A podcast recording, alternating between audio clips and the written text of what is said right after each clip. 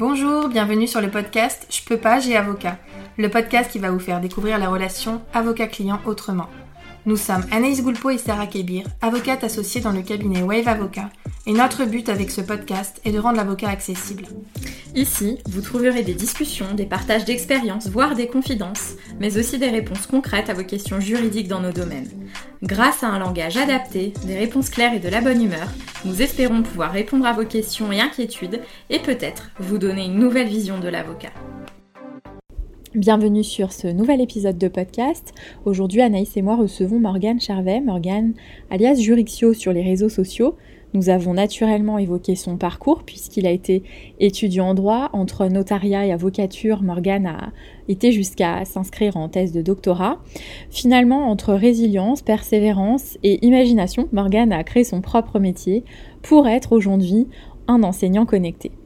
On a évoqué des sujets divers et variés, dont l'image des professionnels du droit et en particulier des avocats. Je vous laisse avec l'épisode. Bonjour Morgane. Bonjour Sarah. Merci d'avoir accepté notre invitation pour participer au podcast. Eh ben, c'est avec plaisir. Merci à vous de m'avoir invité sur votre podcast. Est-ce que tu peux dire quelques mots pour te présenter? Eh bien, avec plaisir. Euh, Donc, euh, moi, c'est Morgane, alias Jurixio, peut-être plus connu sur les réseaux sociaux. Je suis euh, donc chargé d'enseignement euh, à la fac Cato, à l'UCLI, c'est d'ailleurs comme ça qu'on s'est connus. Et euh, accessoirement, je- j'enseigne également dans, dans des écoles privées, une école de pub. D'ailleurs, votre stagiaire euh, fait partie justement de, de l'école de pub dans laquelle j'enseigne. Et puis également, j'interviens dans les écoles de commerce. Donc ça, c'est mon côté enseignant. Et puis, j'ai également la casquette de créateur de contenu. Je suis plus adepte de cette, de, de cette notion par rapport au, au statut d'influenceur, enfin, cette notion d'influenceur. Je préfère créateur de contenu. Et euh, sur les réseaux sociaux, et donc je crée du contenu pour euh, les étudiants, pour les motiver, pour les booster, et puis euh, d'essayer euh, de, de rendre le droit un peu plus accessible, parce que le droit c'est quelque chose d'assez compliqué, et on essaye par des mots simples de mettre, euh, voilà, d'expliquer le droit concrètement. Justement, pourquoi le droit euh, par rapport à ton parcours? Est-ce que tu peux nous dire un petit peu plus de, de détails sur ton parcours? Carrément, avec plaisir. Alors mon parcours, euh, moi pour le coup, euh, je n'étais pas du tout destiné à faire du droit. Je suis en terminale, je suis un élève moyen et euh, je me demande ce que je veux faire plus tard. Je suis totalement perdu. Il y a le domaine des langues qui m'intéresse un petit peu, LEA, je me dis faire une fac LEA. La fac de sport, bon, aussi pareil parce que j'adore le sport. Donc je, m'inscris sur post-bac, à l'époque c'était post-bac, et donc je fais mes choix, et donc je choisis langue, LEA, et puis fac de sport.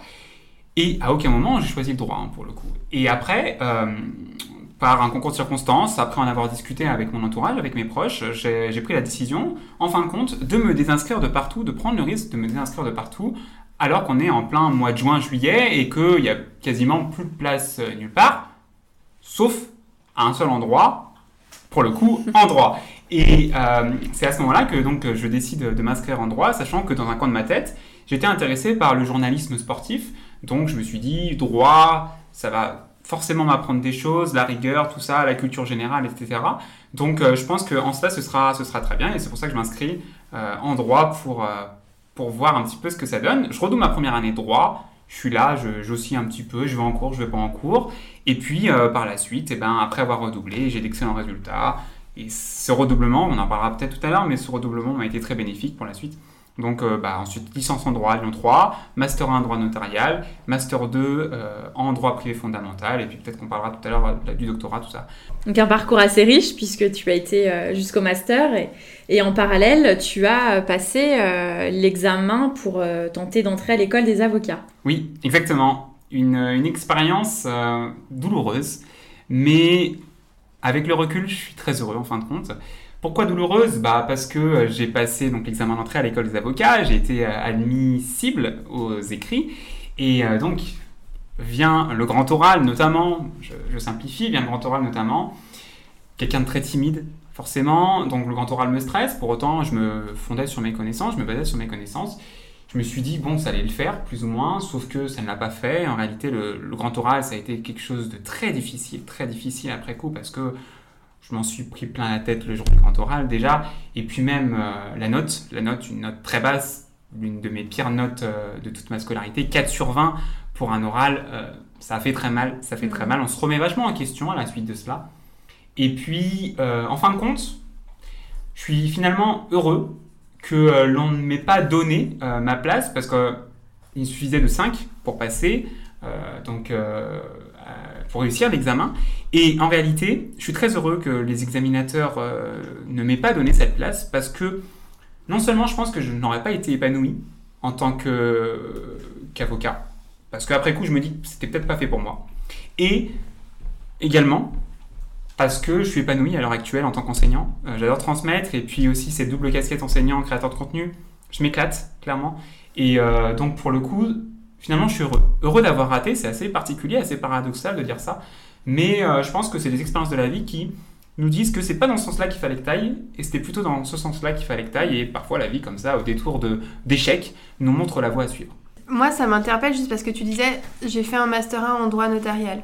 T'as passé le CRFPA après ton Master 2 ou après... Master 2, Master 2, effectivement. Comme on avait discuté justement dans la vidéo sur, euh, qu'on a tournée sur ma chaîne, euh, c'est que quand on est à la fac de droit, le truc c'est que on va faire, euh, enfin on va faire notre licence. Pendant notre licence, ça se trouve, un moment on va vouloir devenir avocat, un autre moment on va vouloir devenir juge, un autre moment on va vouloir devenir notaire, par exemple. Et donc moi, licence 3, je m'intéresse au, monde- au monde du notariat. Je me dis, je vais devenir notaire. Et puis finalement, en master 1, euh, je m'intéresse à la théorie, mais aussi à la pratique. Bref, on a envie de faire plein de choses. Et en fin de compte, bah, on teste, on, fait on passe des concours, on passe des examens, et puis on, on va là où ça nous mène. Pourquoi avoir plutôt choisi de passer l'examen d'avocat plutôt que euh, une autre voie à ce moment-là en tout cas? Qu'est-ce que tu avais en tête? C'était pas forcément une vocation de devenir avocat, c'était. Je me suis dit, j'étais perdu un petit peu sur mon avenir, et je me suis dit, tenter le, con- enfin, l'examen d'entrée à l'école d'avocat, concours, bref.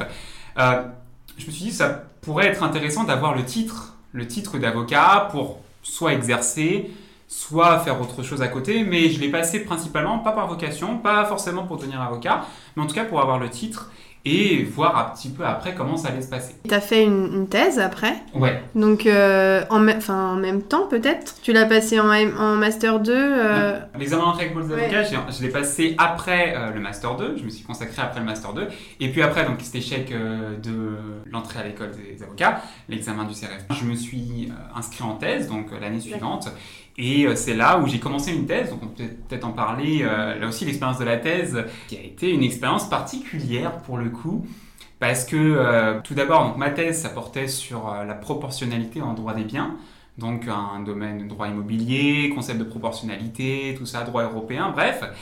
Et c'était super intéressant d'un point de vue intellectuel. Pour le coup, la thèse, c'est passionnant.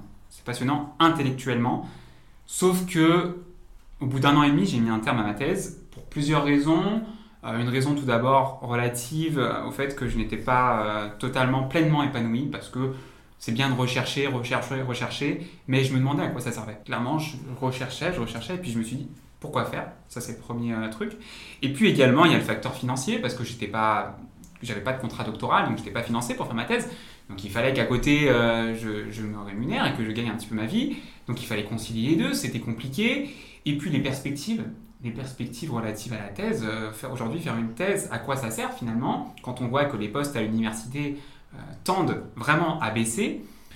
Donc pour toutes ces raisons, je me suis dit ça sert à rien de continuer dans cette voie. Je m'en fous de ce qu'on peut penser de moi, que j'ai mis un terme à ma thèse au bout d'un an et demi. Je ne vis pas comme un échec, loin de là. Et puis même si c'est un échec, je m'en fiche parce que ça a construit la personne que je suis aujourd'hui. Et cette expérience, comme celle de l'échec du CRFPA, elle m'a servi à apprendre certaines choses, de la rigueur, de l'autonomie, qui aujourd'hui sont euh, vraiment indispensables dans l'exercice de ce que je fais, que ce soit en tant qu'enseignant ou par rapport à, à mes réseaux sociaux. À cette époque-là, comment t'envisageais la, la profession d'avocat? Donc tu dis que t'avais pas forcément envie de le faire en fait, que c'était plus le titre que tu recherchais. Euh, mais du coup, qu'est-ce qui te faisait dire non, je vais pas le faire? Ou à l'inverse, qu'est-ce qui t'attirait? Tu vois, si déjà à l'époque t'avais dans l'idée que potentiellement c'était pas fait pour toi d'être avocat? Ça m'attirait parce que bah, j'aime le droit, j'aime le droit et je me voyais pas trop faire autre chose. J'étais perdu, quelqu'un de perdu, je pense, comme beaucoup d'étudiants. Je me dis, euh, je fais du droit, mais en fait, je fais quoi? Je vais faire quoi comme profession juridique? Et le métier d'avocat me, me plaisait parce qu'il y a l'aspect euh, juridique, technique juridique, essayer d'utiliser les arguments juridiques en sa faveur, défendre un client. Après, j'avais peur quand même, peur de la plaidoirie, peur de tout ce qui était euh, s'exprimer à l'oral. C'est pas que ça, mais quand même, malgré tout, ça me faisait peur. Et à l'époque, bah, quelqu'un de très timide, forcément, euh, c'était cet aspect-là qui, me repugnait un peu. Donc j'ai tenté, j'ai raté le CRFPA pour euh, aujourd'hui en fin de compte, bah, l'expression orale, tout ça, bah, quotidiennement je devant des étudiants, je fais des vidéos, tout ça. Donc c'est des trucs qui m'ont servi aussi. Et euh, en réalité, euh, je suis très content de là où j'en suis aujourd'hui.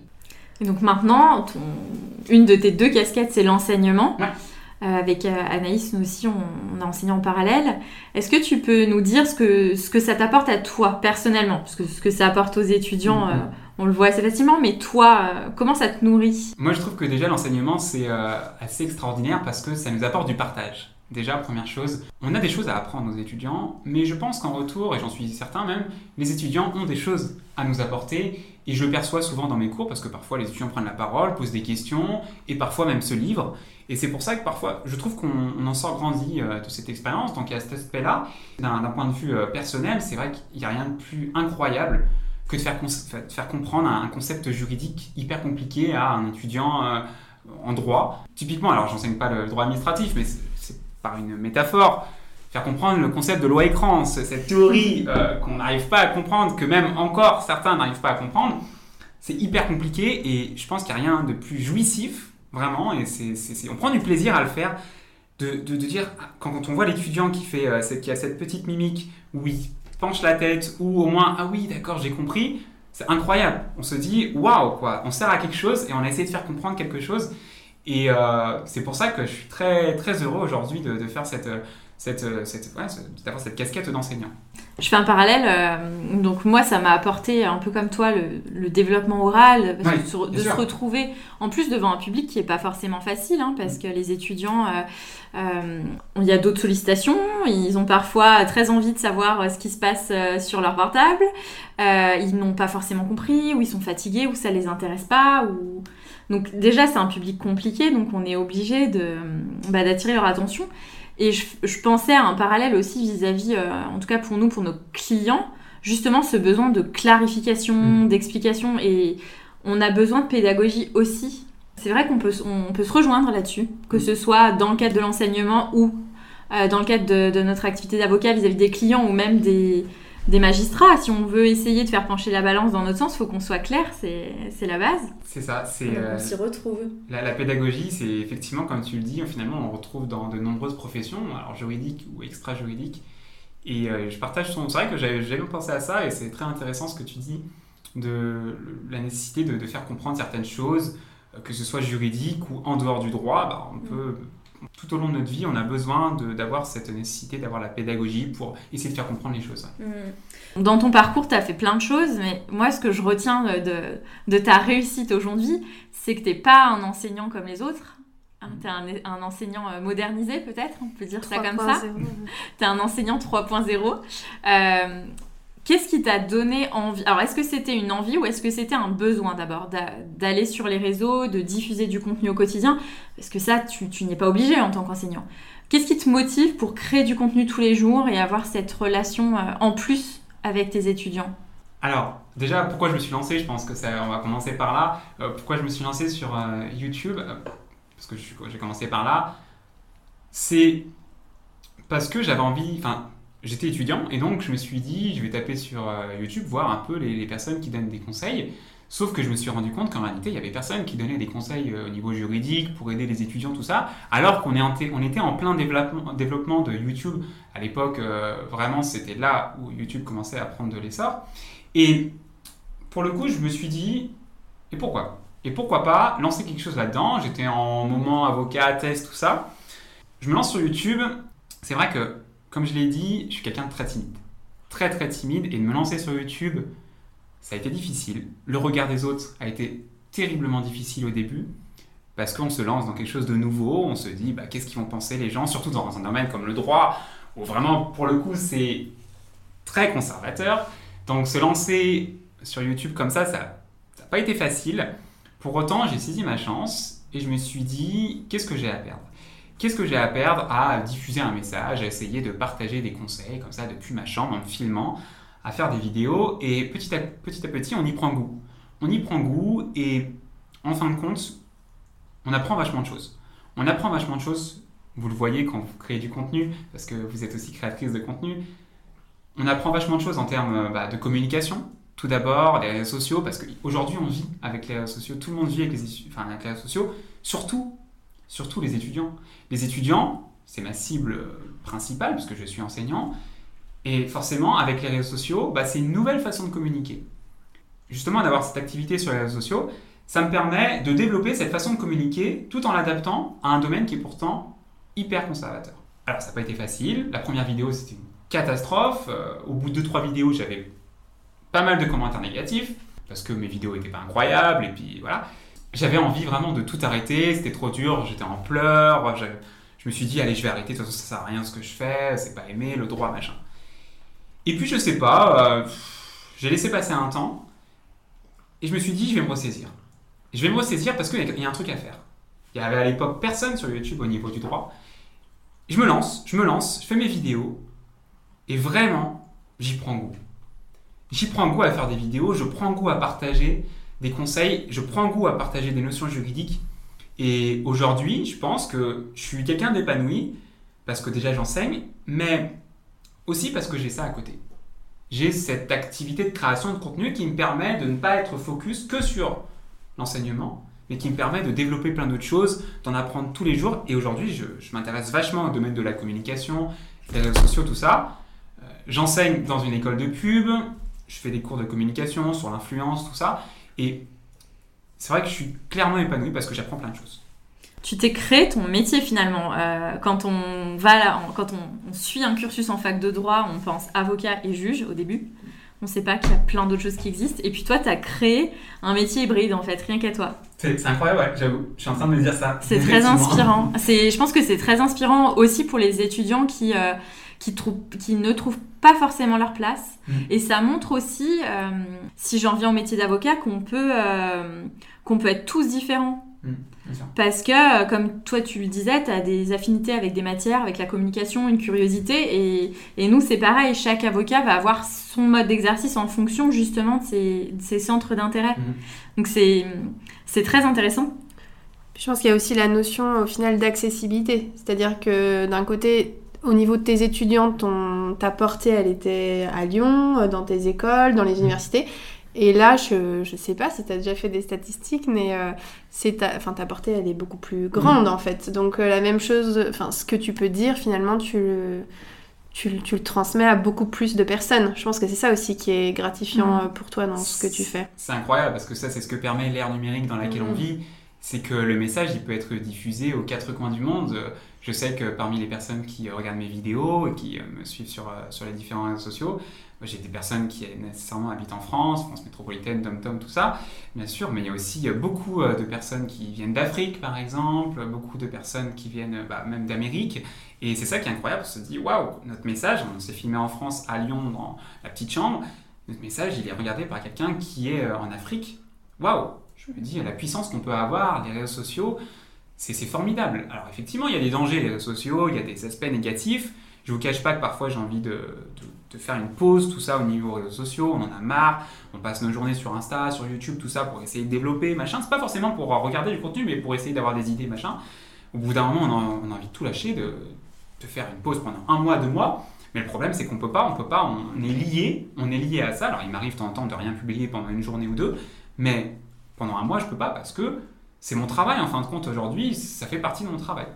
Donc il y a cet aspect-là aussi, on n'a pas conscience, mais quand on bosse tout le temps sur les sociaux, on se dit ouais c'est facile, c'est facile les sociaux, quand tu fais une story, tu prends ton téléphone, alors qu'en réalité ça demande un travail en amont déjà de faire des publications, c'est énorme, on s'en rend pas compte quand on n'en fait pas, mais clairement euh, quand on fait de, la création de contenu, ça prend énormément, énormément de temps. Et c'est pas euh, la personne qui est en train de se filmer dans sa chambre et qui en une heure a publié sa vidéo, etc. Et le, développement du numérique te, permet ça. Et ça te permet aussi de vraiment de diffuser du contenu euh, juridique, mais euh, en tant que juriste et en tant qu'enseignant, puisque j'ai vu que euh, je vois que les étudiants sont friands de tes fiches, de ce que tu peux proposer. C'est intéressant parce que nous aussi, on, l'utilise dans, le cadre de notre activité pour euh, vendre des prestations mhm. euh, dématérialisées. Mhm. Euh, et, ça, on a besoin du, numérique, donc quelque sorte, on est obligé de s'y intéresser. Bien sûr. Ouais, le, numérique, de toute façon, aujourd'hui, clairement, même je pense les avocats, les avocats qui écouteront ce, ce podcast, je pense que c'est nécessaire que de s'intéresser au, monde du numérique. Alors, on n'a pas besoin de faire des, des, vidéos sur YouTube, on n'a pas besoin de faire des podcasts. Mais il faut s'y intéresser, essayer de comprendre comment ça marche et de ne pas dire euh, bah ça m'intéresse pas, euh, je reste hermétique à tout cela parce que aujourd'hui on se rend compte que bah, par exemple typiquement vous il y a une, femme qui a un problème avec son mari, qui va taper sur YouTube je ne sais quoi et qui va tomber peut-être sur une de vos vidéos, qui va regarder une, deux, trois, quatre vidéos, qui va s'attacher à vous, qui va avoir confiance en vous et qui va peut-être s'identifier à vous et qui va vous contacter ensuite, qui veut que ce soit vous qui la représentiez, pas quelqu'un d'autre. Et je trouve que c'est ça qui est incroyable, c'est qu'on peut se faire connaître par différents canaux et bah, ça peut être utile notamment dans l'exercice de votre profession. Mm. Oui, je pense qu'il y a cet aspect, et effectivement, et c'est la même chose pour toi, donc la portée qui n'est pas du tout la même, euh, c'est une portée qui est beaucoup plus grande, et aussi tout cet aspect confiance, effectivement, tu as, raison, je pense que c'est important, même moi je le vois en tant que consommatrice, parfois je vais beaucoup plus me tourner vers des personnes euh, que je suis ou que j'ai l'impression de connaître, ou en tout cas d'avoir pu identifier leurs valeurs, donc ça, ça me paraît euh, évident. Et, puis, oui, qui, ça donne une certaine légitimité finalement vis-à-vis -vis de ceux qui nous suivent ou qui te suivent par exemple, euh, pour toi, j'imagine qu'il y a énormément d'étudiants en France qui doivent se dire que tu es le meilleur prof euh, de TD euh, de toute la France et qui sont vraiment dégoûtés de ne pas être à Lyon. Alors là-dessus, je te coupe, Anaïs. Moi, j'ai fait partie de la même équipe de chargés de TD que Morgane. Oui, c'est ça. C'est qu'il a une certaine notoriété. Et j'entendais des étudiants dire Ah, ils ont trop de la chance. Donc, effectivement, même pour ceux qui, qui l'ont en, enseignement physique. Mais je pense que ça donne une légitimité, entre guillemets. Enfin, mm. t'as forcément une image. Euh, c'est comme. Ça me fait penser euh, le parallèle des avocats quand nous on est recommandé. Tu vois, c'est un peu comme une recommandation. La relation, elle est totalement différente. Elle démarre pas de la même manière quand on est recommandé. La personne, elle vient, elle a déjà. Euh, un capital confiance. Alors que la personne, quand elle vient et qu'elle a été recommandée par personne, qu'elle nous a trouvé comme ça en tapant sur Internet, euh, il faut gagner la confiance. Mmh, mmh, et mmh. à l'inverse, quelqu'un qui nous a été recommandé, il faut pas la perdre. Donc je pense que c'est pareil avec euh, les réseaux, ça te donne le capital confiance initial. Et après, tu dois quand même faire du bon travail, mais ça te permet de gagner en, confiance. C'est ouais, un, un, concept de, de pub qui s'appelle euh, la preuve sociale c'est euh, la preuve sociale. Euh, on va dans un resto parce qu'il est rempli. Et du coup, on va dans ce resto, on se dit, bon, bah, ce resto, il doit être bon. Bah, c'est un peu le même concept que, que ce qui se passe. C'est que peut-être que, voilà, j'ai quelques, quelques abonnés sur YouTube. Du coup, peut-être que, comme tu l'as dit, mon message passe peut-être bien. Et puis, également, peut-être que la façon que je présente est différente de celle qu'on peut avoir d'habitude et on va peut-être plus se tourner vers moi que vers quelqu'un d'autre qui a juste une page internet, etc. Et donc je pense que c'est pour ça, donc ça rejoint un petit peu ce qu'on disait tout à l'heure, c'est indispensable aujourd'hui d'être présent sur les réseaux sociaux pour les avocats, euh, je pense particulièrement parce que les avocats ont le droit de faire de la pub, hein, si vous me contredit, il n'y a pas de souci là-dessus. Hein. Les avocats, je sais que par rapport à d'autres professions où c'est plus compliqué, mais les avocats ont ce droit-là, et donc grâce au réseau, euh, je trouve qu'on peut se faire connaître euh, et ça, on peut gagner la confiance des gens, et donc les gens vont se retourner vers nous. Je pense que c'est indispensable. Mais là, je trouve que nous, en tout cas notre profession, pourquoi, pourquoi on n'est peut-être pas aussi présent que ça sur les réseaux déjà Parce que c'est comme tu disais, le droit c'est assez conservateur. Et puis euh, je pense, et là tu vas, ça va sûrement résonner en toi, ou en tout cas, c'est une question que je me pose, c'est que on est quand même dans un milieu où on reste encore attaché à certaines choses, à la, au prestige un peu mhm. de la robe, euh, au prestige du statut de l'avocat qui n'est pas l'avocat euh, lambda, tu vois. L'avocat, c'est pas une personne lambda, c'est euh, le maître, avocat, etc. Et donc, je sais pas comment tu l'as vécu à l'époque. Enfin, tu disais que le regard des autres avait été difficile, mais dans ce sens-là, c'est le regard des pères aussi, pères au sens euh, PIR. parce que nous, je sais qu'il y a beaucoup de confrères, et même nous, parfois, on se pose toujours la question, mais nos confrères vont. Enfin, il y a, y a une un certain crédit qui est accordé au regard des autres et de ceux qui font la même chose que nous, et on n'a pas envie de se décrédibiliser, où on n'a pas envie, enfin on peut avoir peur justement de ce regard des autres. Je pense que toi tu l'as vécu, j'imagine, un petit peu, surtout si tu étais en thèse. dire, au niveau conservatisme, on passe encore un cap supérieur euh, par rapport à, l'avocat. Enfin, ça, c'est mon, c'est mon avis. Euh, donc, voilà, je pense que ça a quand même dû être très difficile et tu as eu une certaine euh, force, finalement, de penser d'abord à toi plutôt que de penser au regard des autres. Mmh, mmh. C'est comme ça que tu l'as vécu ou... Ouais, bah, la question du regard des autres, ça, c'est une épineuse question. C'est vrai que, clairement, ça, mon travail que je fais sur YouTube, de manière générale, euh, sur tous les réseaux sociaux, ça plaît pas forcément à tout le monde. Euh, je pense que même pour vous, de votre côté, il doit y avoir quelques réticences. Euh, je sais que certains avocats, j'ai un collègue, peut-être que vous connaissez, Arthur Sauzé, qui a effectivement aussi qui fait des vidéos sur YouTube. Il est, avocat, il a statut, mais bref, il n'exerce pas. Et il s'est un petit peu fait aussi déglinguer. je pense aussi à d'autres, à l'avocate Laura peut-être que vous voyez un petit peu, qui se fait souvent déglinguer aussi. Euh, donc, bref, quand on essaye un petit peu de bouger les lignes, bah, ça plaît pas. Ça plaît pas forcément. Donc, au début, c'est vrai que c'est difficile. Au début, c'est difficile parce qu'on est quelqu'un de novice sur les réseaux, on s'expose. Donc, on se dit, euh, on a des failles. Moi, en plus, j'affiche clairement mes failles, c'est-à-dire que j'ai échoué, donc je clairement, je me livre. Mais je pense que c'est ce qui permet aussi que les gens peuvent s'identifier. Et, euh, du coup, c'est facile parce qu'on peut m'attaquer sur le fait que j'ai raté le CRFPA, sur le fait que je ne suis pas allé au bout de ma thèse, que donc peut-être que je n'ai pas la légitimité d'un docteur en droit ou, ou d'un avocat, par exemple. Et en fait, je me rends compte avec le, temps que quand on fait des études de droit, on souffre, enfin même de manière générale, c'est fréquent dans la vie de tous les jours, on souffre du, syndrome de l'imposteur. Je ne sais pas si vous voyez ce que c'est que ce, syndrome de l'imposteur, c'est de se dire, bah, j'ai pas le niveau, j'ai pas de, doctorat, j'ai pas le, niveau d'avocat, donc je peux pas faire passer le message. Et je me suis rendu compte en créant justement sur YouTube que c'est un vrai syndrome qui nous frappe. Moi je me dis sur YouTube, je suis qui, je suis qui, enfin, j'ai un master 2, euh, je fais juste 2-3 vidéos, je me lance, je me lance, et puis finalement ça me plaît, et au fur et à mesure on prend confiance. On prend confiance et on se rend compte que notre message est beaucoup plus important que euh, bah, la légitimité qu'on peut avoir, que, comment dire, le, titre, ce fameux titre qu'on peut avoir. Je ne sais pas si vous voyez ce que je veux dire. C'est mm. pas facile à exprimer ce que, ce que j'essaye de, faire passer, mais on se rend compte que c'est pas le, titre n'est pas si indispensable que ça. Et c'est ce dont je me rends compte aujourd'hui. J'ai la possibilité euh, d'exercer en tant qu'enseignant, alors même que euh, je n'ai pas de, de doctorat. Je, voilà, je fais l'enseignement dans des écoles privées, donc la Cato c'est privé, et puis les écoles privées, tout ça. Pour autant, c'est possible, c'est un message que je veux faire passer, c'est pas parce qu'aujourd'hui on n'a pas de doctorat, enfin, c'est pas parce qu'aujourd'hui on n'a pas de doctorat en droit qu'on ne peut pas enseigner le droit. Et comme tu l'as dit, je me suis créé mon propre truc, ma nouvelle façon d'enseigner. Il y a ça, et puis aussi on peut enseigner dans les écoles euh, privées, parce qu'il y a un truc, ça aussi j'en parle, je pense que vous êtes tout aussi concernés et vous me comprendrez totalement c'est que aujourd'hui les diplômes ne font pas tout. Et que en réalité, ce qui est très important à développer pour les étudiants qui écouteront ce, podcast, c'est du réseau. Clairement, aujourd'hui, le réseau est peut-être même parfois plus important que euh, le diplôme. Parce que on peut avoir le là par exemple pour ma part, euh, je suis rentré à la facato parce que je connaissais quelqu'un qui était à la facato, donc quelque part c'est un petit peu du réseau. Pour autant, je n'étais pas docteur en droit. C'est-à-dire que si j'avais euh, eu euh, une voie d'accès classique où il faut être doctorant, enfin doctorant ou docteur en droit, j'aurais jamais pu intégrer la facato. Et donc, je me rends compte que de plus en plus, les diplômes ne font pas tout et qu'il faut essayer de, se créer son propre petit chemin en essayant de se, faire des contacts. Et je pense que c'est important et c'est un truc qu'on ne dit pas à la fac. À la fac, il faut faire le diplôme jusqu'au bout, machin. Mm. Parce que, voilà, on se dit diplôme, et surtout aujourd'hui, aujourd'hui dans le, le, contexte de grosse, grosse, grosse concurrence que vivent les étudiants avec la sélection, c'est indispensable, le réseau. Ah, ça, c'est sûr qu'effectivement, le, le, réseau, euh, qui soit. Euh, enfin, n'importe quelle période, euh, début, fin, stage, malheureusement c'est vrai que nous, on reçoit pas mal de demandes hein, euh, de stages euh, et on aime bien prendre des stagiaires. D'ailleurs, on, en a une en ce moment, alors pas, en droit, mais en, communication.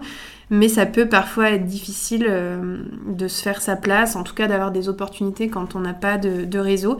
Mais par exemple, des cabinets comme nous, on prend très très souvent des, stagiaires qu'on nous a pas du tout forcément recommandés et qui nous écrivent. Et en tout cas, on met toujours un point d'honneur à leur répondre. Et voilà, je pense qu'effectivement, c'est un point important par rapport à ça par rapport à ça, il faut persévérer. Moi, j'ai essayé de faire des stages euh, pendant toute euh, ma scolarité. Euh, je n'ai pas pu trouver un stage parce que je n'avais pas le réseau. Mmh. Et quand ça a été obligatoire, ben, j'ai envoyé, envoyé, envoyé des candidatures et j'ai trouvé un maître, un maître de stage. Et là, j'ai intégré le réseau parce que là, lui, m'a permis de trouver mon stage d'après. Donc il faut persévérer vraiment jusqu'à trouver le point d'entrée et après ça, après ça roule, mais euh, c'est difficile. Et surtout en ce moment avec le contexte sanitaire, euh, on, est moins susceptible d'accueillir, euh, il y a beaucoup de télétravail, c'est plus compliqué, mais il faut persévérer. Hmm. Bah, la persévérance, c'est un concept pour lequel j'attache beaucoup d'importance. Parce que la persévérance, pour créer du contenu sur les réseaux sociaux, même, enfin vous maintenant vous comprenez ce que, ce que je ressens, c'est que le problème quand on fait des vidéos YouTube, quand on fait des trucs sur Insta, bref, on fait des trucs et ça marche pas. On s'est donné, on a fait un montage de malade, on a pris 10 heures pour faire notre montage, ça marche pas. On est frustré, on est hyper frustré. Sur le moment, on a envie de tout arrêter. On a dit ça sert à rien, de toute façon ce que je fais, ce sera pas vu, donc quitte à arrêter, il faut que j'arrête de perdre du temps. Alors qu'en réalité, je pense que la clé dans ces domaines, c'est la persévérance. C'est de se dire, ok, ça va marcher, bon, je digère, et puis le lendemain, je vais, au charbon essayer de comprendre pourquoi ça n'a pas marché, et essayer de m'améliorer. La résilience. La résilience, je pense que c'est euh, vraiment hyper important. Et donc, quand on crée du contenu comme ça sur les réseaux, c'est important de ne pas s'arrêter à la première vidéo, à la deuxième, à la troisième, au premier podcast, au deuxième podcast. On va s'améliorer, on va s'améliorer, on va se faire connaître. Et au bout d'un moment, et ça j'en suis convaincu, au bout d'un moment, ça va finir par nous sourire.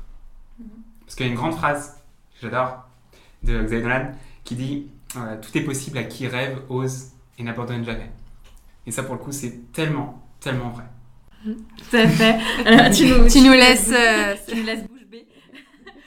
Donc, par rapport, euh, par rapport aux étudiants, je, je, moi je le vois hein, tous les jours, je vois que ça marche parce que je, vois les retours des étudiants euh, que tu ne connais même pas physiquement et qui sont peut-être à l'autre bout de la France, qui achètent tes fiches, qui, qui suivent tes prépas. Euh, donc ça, c'est intéressant. Est-ce que ça t'a apporté d'autres perspectives euh, professionnelles? Alors à part Wave Avocat qui te propose un, podcast, est-ce que des écoles sont venues te chercher parce que justement, tu avais un, un, autre point de vue et un autre positionnement qui les intéressait ou...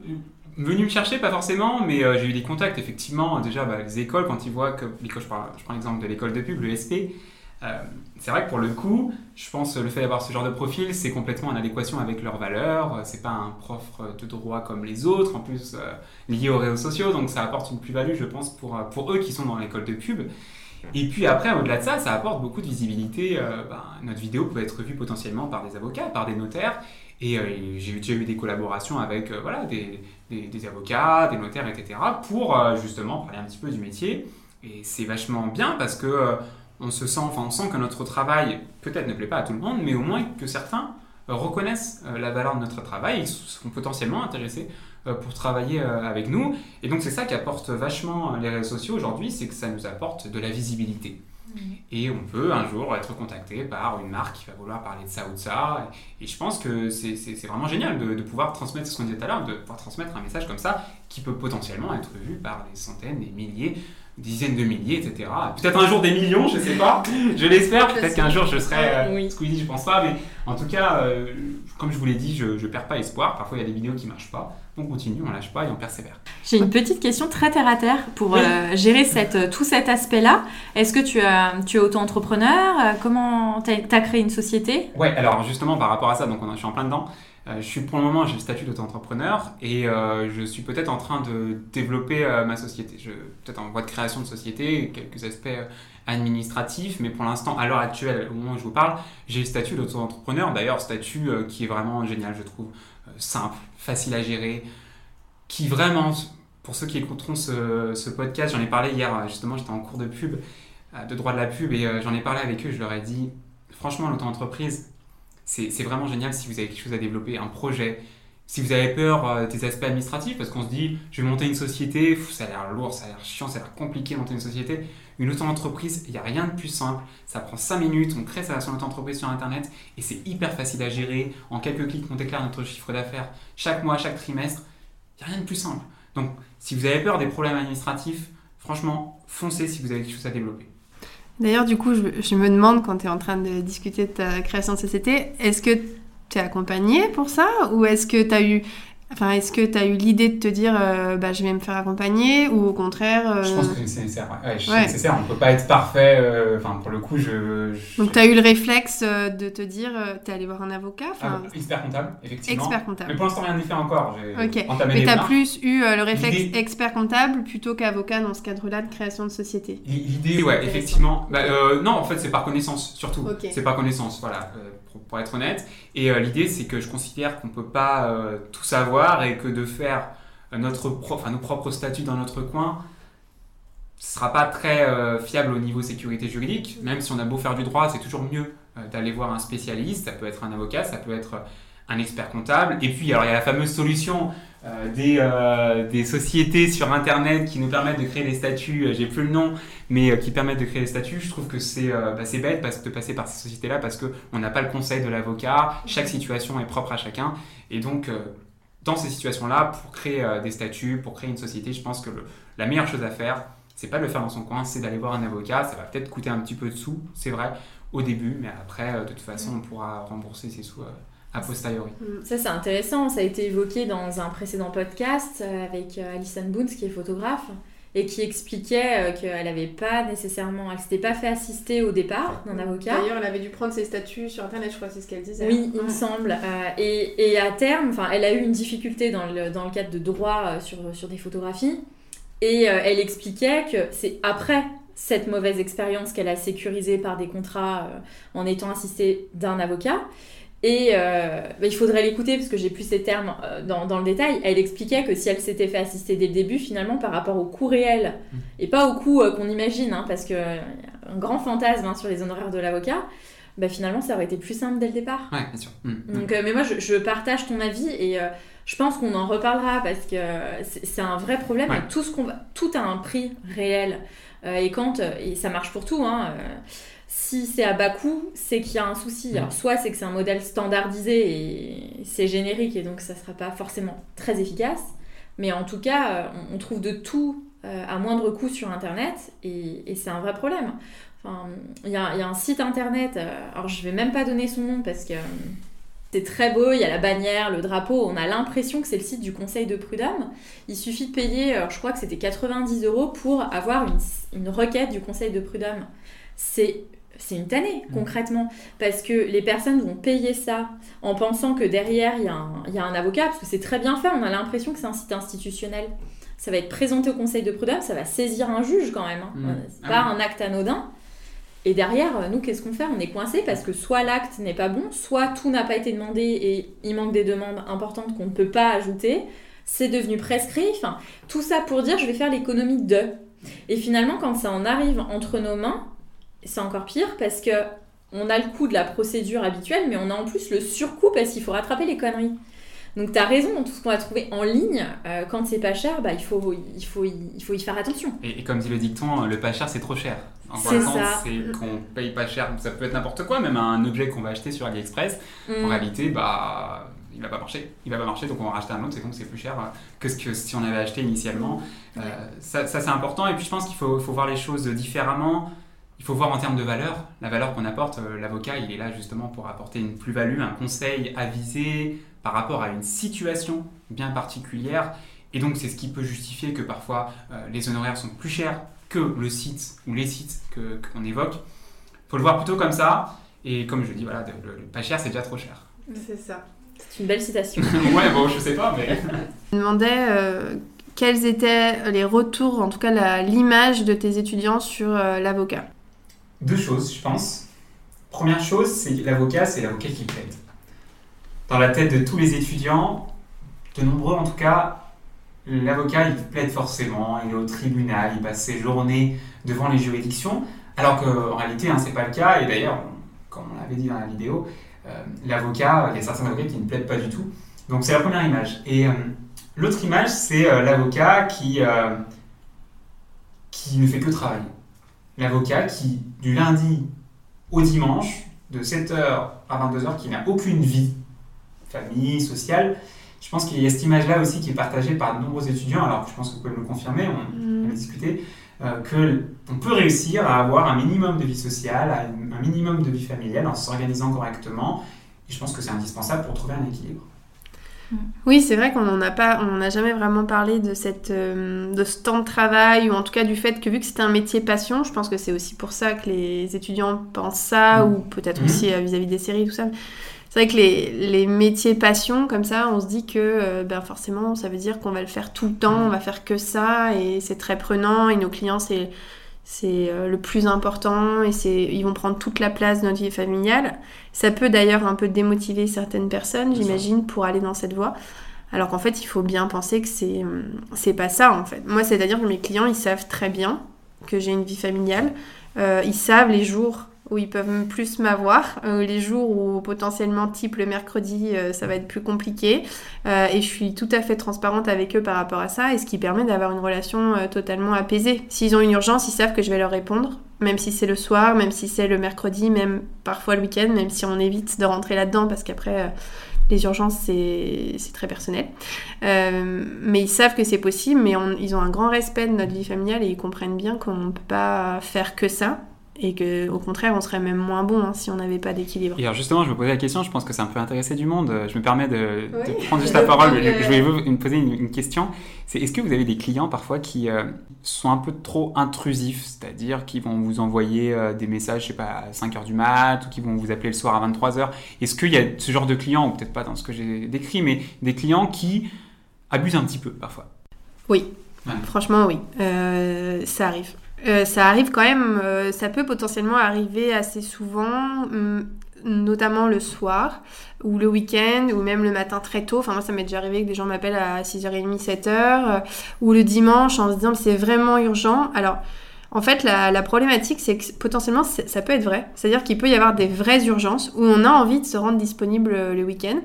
Mais parfois d'avoir, et même de les, juste de les rassurer au téléphone, ou voilà, d'avoir un petit mot, ou de leur, de leur donner un conseil d'urgence. Mmh. Euh, mais parfois, le fait d'avoir trop de personnes qui font ça, ou c'est ce que je te disais tout à l'heure, c'est-à-dire que c'est très personnel, l'urgence. Donc il y en a, ils vont être en panique totale, mais en fait, ça va pas vraiment être justifié au niveau de la situation. Donc en fait, parfois on peut avoir des situations comme ça, et du coup, on va se dire, bah, je réponds plus en fait au téléphone le week-end parce que je peux pas me laisser. Euh, enfin voilà, c'est pas vraiment urgent. Ou le matin, ou le soir très tard, effectivement. Surtout nous qui avons cette politique de dire nos clients ont notre numéro de portable. Donc euh, ils tombent directement sur nous. Mhm. Donc euh, oui, on n'a pas de standard, c'est une volonté de notre part, mais le travers, c'est que euh, potentiellement ça peut aller dans l'autre sens. Alors ce qu'on fait en général, surtout moi en droit de la famille, et puis Sarah aussi elle a cette problématique, c'est que je leur dis la première fois qu'ils le font, gentiment, hein, avec bienveillance, mais je leur dis que c'est pas je leur démontre en fait je leur montre est-ce que vraiment c'était urgent à ce point-là? Des gens qui abusent qui insistent de manière récurrente c'est pour le coup assez rare. Voilà. Et il suffit quand euh, une personne euh, essaye, euh, parce qu'on a des adeptes de je vous appelle cinq fois de suite et oh, la sixième fois vous allez répondre. Bah, la sixième fois je réponds et je leur dis mais là on est samedi donc vous me rappellerez lundi sauf s'il y a une mm. urgence. Et une fois que tu leur as dit, les gens comprennent et se rendent compte et ah bah oui effectivement. Euh, et, il recommence plus, généralement. Peut-être Morgane, pour euh, terminer ce podcast, moi ce que je retiens euh, de, notre échange, c'est que aller en fac de droit, ça peut faire peur parce qu'on ne sait pas où on va, on ne sait pas ce qu'il y a après, qu'on peut changer d'avis, qu'on peut se questionner, qu'on peut tout commencer, tout arrêter, avoir des échecs qui n'en sont pas parce que finalement c'est des, épreuves que tu as passées et, tout a servi. comment tu vois ton activité dans 5-10 ans, vu que tu t'es créé ton propre métier? Comment tu te vois plus tard? Je, rajouterais du coup une mini question supplémentaire. Euh, est-ce que éventuellement tu deviendrais avocat? Ok, deux vraies questions euh, de fond. Très bonne question. Très bonne question parce que j'ai du mal, j'ai un mal fou à me projeter. J'ai un mal fou à me projeter tout simplement, que ce soit dans un an, dans six mois, parce que pour le coup, je vis l'instant présent, je vis au jour le jour et la vie peut, peut tellement nous, nous faire basculer sur des épreuves difficiles que Aujourd'hui, voilà, je fais ce que je fais, je suis très heureux, tout ça. Mais on ne sait pas de quoi euh, l'avenir est fait. Et euh, du coup, pour le moment, je, profite à fond du moment présent. Et dans 10 ans, dans 5 ans, je ne sais vraiment pas ce que je fais. Il y a 5 ans, c'était insoupçonné que je fasse aujourd'hui ce que je fais. C'était un truc totalement nouveau, le fameux métier que j'ai inventé. voilà. Euh, j'avoue que je ne sais pas. C'est une excellente question. Et j'espère que je serai toujours dans le domaine du droit ou pas loin. Peut-être que ce sera dans le domaine de la communication, parce que là aussi j'ai des appétences. À force de, côtoyer ce, domaine-là, bah forcément on s'y intéresse. Peut-être les deux, je sais pas. Franchement, je sais pas. Mais en tout cas, toujours dans la transmission, peut-être toujours dans euh, le partage. Et puis, est-ce que je euh, vais devenir avocat ou je vais peut-être un jour retenter le CRFPA Pour le moment, c'est pas l'ordre du jour. C'est pas l'ordre du jour parce que je je me vois pas être avocat parce que j'ai trouvé un équilibre aujourd'hui que, qui me permet justement d'être complètement heureux.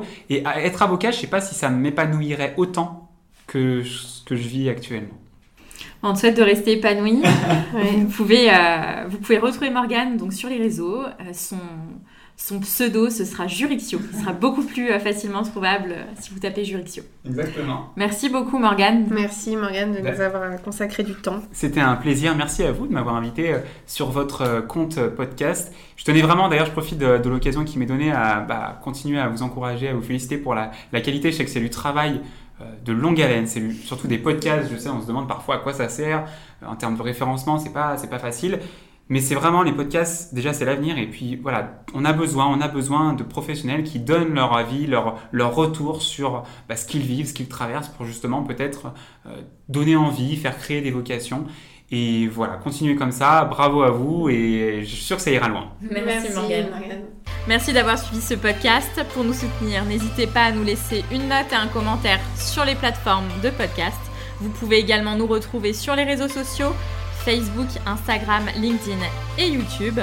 N'hésitez pas également à nous laisser vos commentaires et avis. Nous vous laissons tous les liens sur les notes du podcast. À bientôt.